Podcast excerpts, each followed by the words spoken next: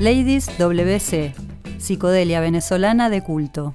Vamos a arrancar con un disco muy interesante, poco conocido en la Argentina, pero que es una de las obras cumbres del rock sudamericano de los años 60. Y diría que también es uno de los representantes más fuertes de lo que fue una psicodelia hecha a nivel iberoamericano, con solos más que contundentes, con todas composiciones propias. Me refiero a un grupo, como les decíamos antes, del país de Venezuela, que se llamaba Ladies WC. Lo pueden pronunciar en inglés también las siglas, pero vamos a explicar por qué este juego de palabras que literalmente remite al baño de mujeres Claro. no es tan escatológico como parecería a primera vista. Este grupo lamentablemente grabó un solo álbum, un long play, que fue publicado alrededor de octubre del año 1968. El guitarrista que participa de aquí, Adib Casta, lamentablemente fallecido a comienzos del siglo XXI, de ascendencia árabe como bien su nombre y apellido delata, fue realmente un monstruo de la guitarra eléctrica en el rock venezolano. Lo que hace en este disco es más que descollante. Y además es muy interesante que en la formación estaba presente un estadounidense en bajo, voz principal y armónica. Me refiero a Stephen Scott, quien era una persona muy pero muy joven que estaba radicada en Venezuela en ese momento, luego vuelve a su país natal y él fue una especie de fuerza motriz principal dentro de este álbum porque fue el compositor de las músicas y también el autor de las letras. No obstante, hay que aclarar que hubo colaboración de los demás integrantes, tanto en las letras como en los arreglos, y principalmente quiero subrayar el tema de los solos de Adib, que es una inventiva realmente fenomenal.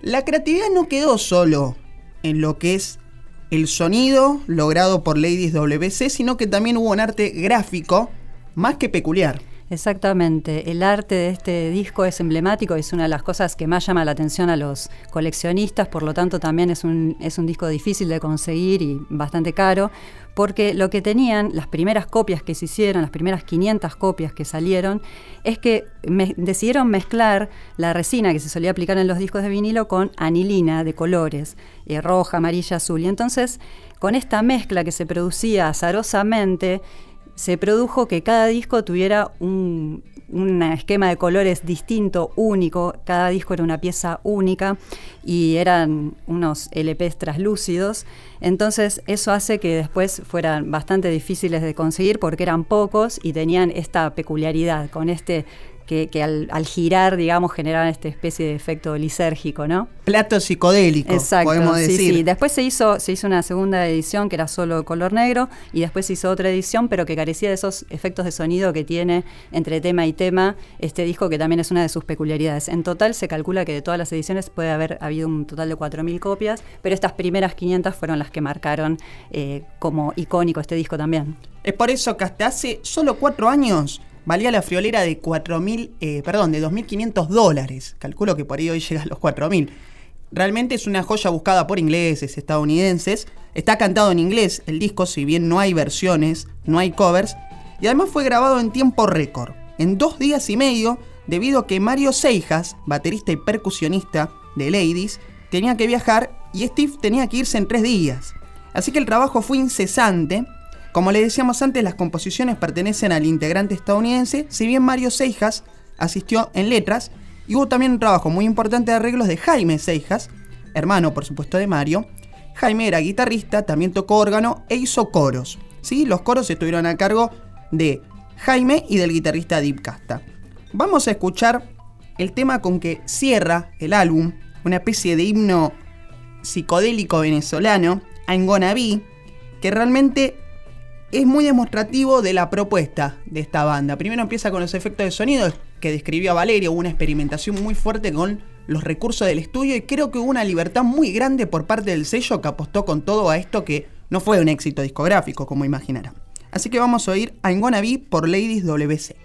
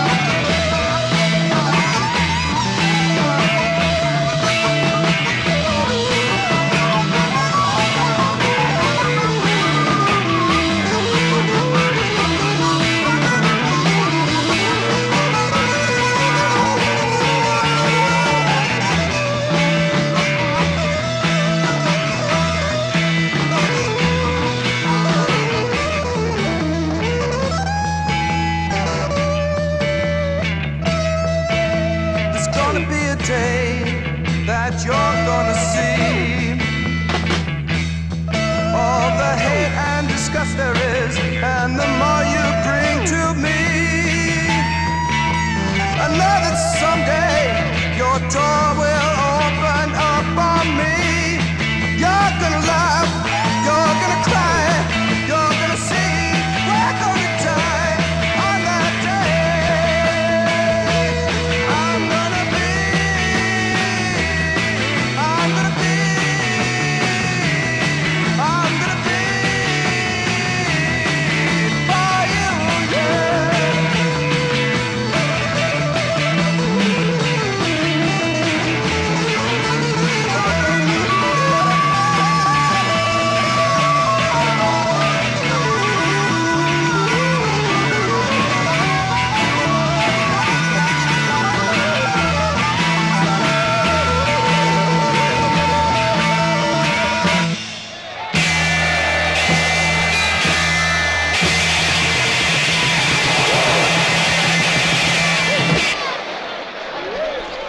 Entre estos efectos tan rimbombantes el tema en Gonna Be de Ladies WC, que sigue, ¿eh? porque estos muchachos, como decíamos, jugaban mucho con el estudio de grabación y hacen una despedida bien típica de esos grandes álbumes de la psicodelia sesentosa.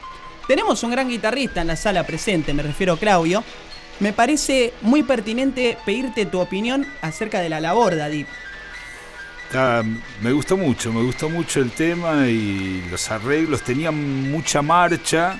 Eh, por un lado, la melodía me hizo acordar a cosas de los Birds, como Eight Miles High, por ejemplo. Y, y la cuestión esa como bastante frenética de la marcha y la viola así al palo, este, me hacía acordar por un lado a los primeros Lab, que eran, viste, eran como psicodelia protopunk eran así como bastante furiosos. Y también a los 13 Floor Elevators, un grupo texano que fueron como uno de los exponentes así como más radicales de la psicodelia. Está clarísimo que la influencia es más estadounidense que británica, no obstante, grupos como Cream se sienten a lo largo de los surcos de este long play, que de paso hay que marcar que el hipismo en Venezuela tuvo una encarnación muy propia y autóctona, que tenía que ver con lo psicotomimético. No puedo creer que dije esa palabra sin trabarme, pero lo hemos logrado tras muchos ensayos arduos. Y se hacían fiestas. Las, sí, las experiencias psicotomiméticas. que Claramente el ensayo fue general. Ustedes estuvieron ensayando. Estuvimos no ensayando. Ya estamos para el noveno programa, chicos. Hay hasta un long play llamado Viva una experiencia psicotomimética, que es un compilado de grupos. Y estas fiestas eran tipo happening. De hecho, a veces se realizaban con proyecciones de películas muy caras a lo que es la cultura juvenil y adolescente de Venezuela.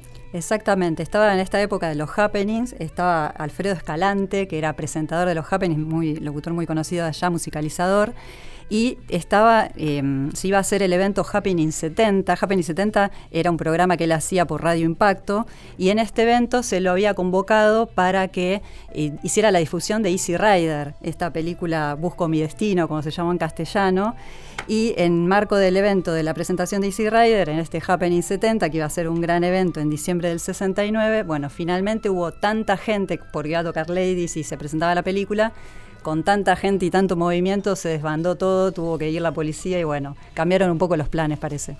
Y además, hay que decir que uno de los temas del long play único de Ladies WC se llama Ponelo en tu pipa y fumalo. Put that in your pipe and smoke it. Exactamente. Ningún eufemismo. No, directo. no, la tapa remite al baño de damas, pero en realidad es una sigla WC de integrantes anteriores, en algún caso, de la agrupación. Porque la realidad que con esto ya da para otro programa, pero hay que decir brevemente que Lady WC viene de una génesis del rock venezolano bastante anterior. Porque Adip Casta ya en el año 61 tocaba con el seudónimo de Johnny Twist en un salón de baile el Club del Twist, ubicado en los bajos de un cine de Caracas muy famoso y demolido, el Cine Altamira. Y después formaron diversas agrupaciones que la están historizando personas investigadoras del país hermano, como ellos Javier Piña Rojas, quien le manda un fuerte abrazo.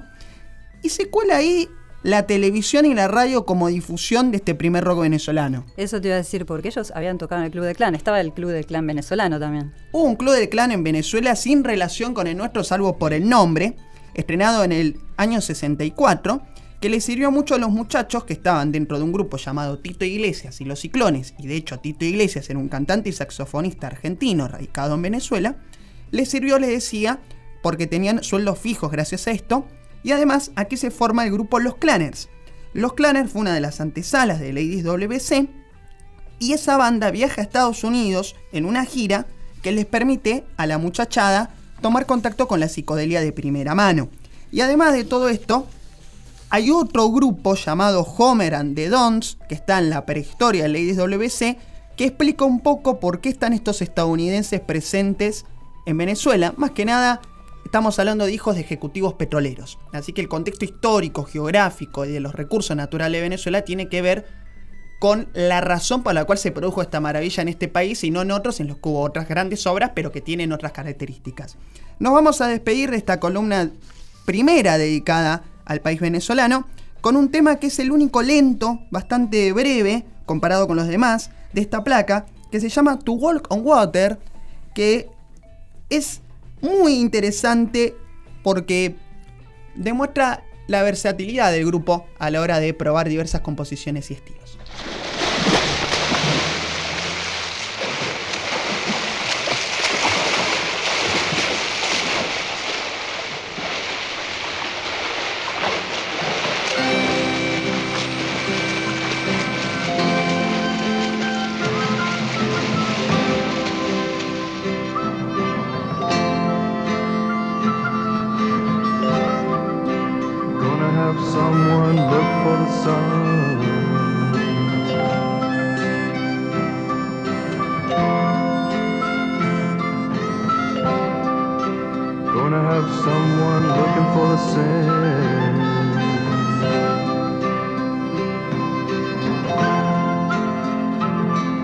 Gonna see the life that might have had a chance to get away.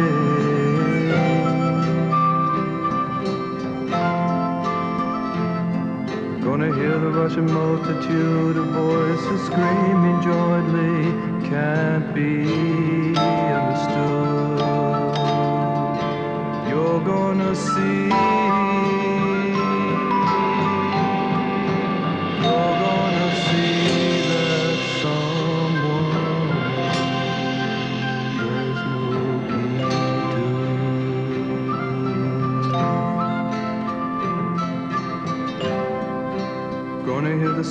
The moon the trees.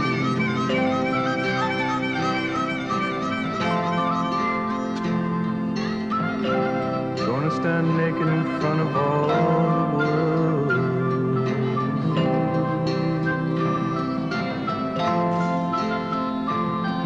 Gonna feel the newborn silence of a child once he has become.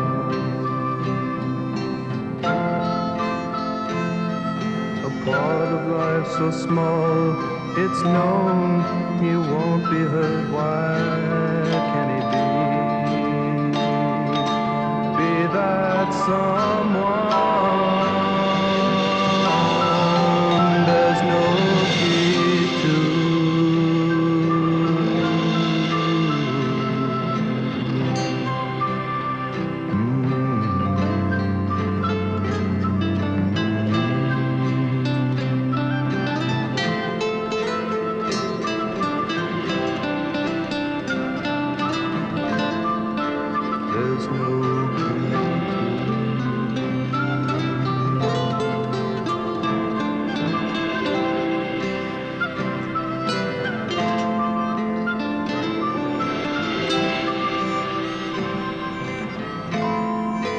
There's no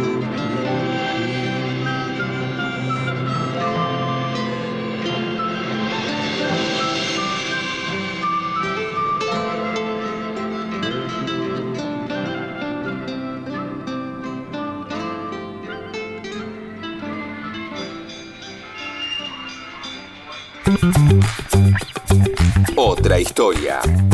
Con Claudio Kleiman, Víctor Tapia, Valeria Pertón y Mauro Feola.